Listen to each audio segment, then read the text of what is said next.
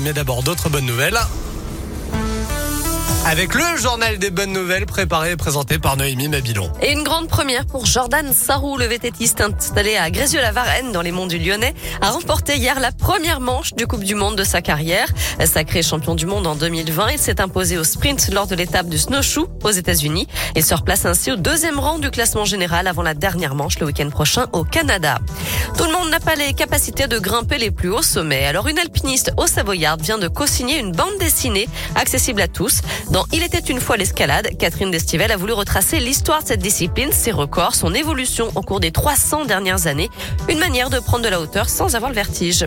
On termine avec un sacré rendez-vous à la cathédrale de New York dimanche dernier. Une cérémonie dont le site religieux affichait quasi complet. Sur les bancs, on retrouvait non pas des croyants, mais des animaux. Dromadaires, hiboux, pitons, caïmans, poneys, chiens ou chats. Des centaines d'espèces ont été bénies par l'évêque de New York pour commémorer Saint François d'Assise, un grand ami des animaux. Leurs maîtres qui ont déboursé quand même 15 dollars par animal espèrent que cette bénédiction leur apportera bonne santé et bonne chance.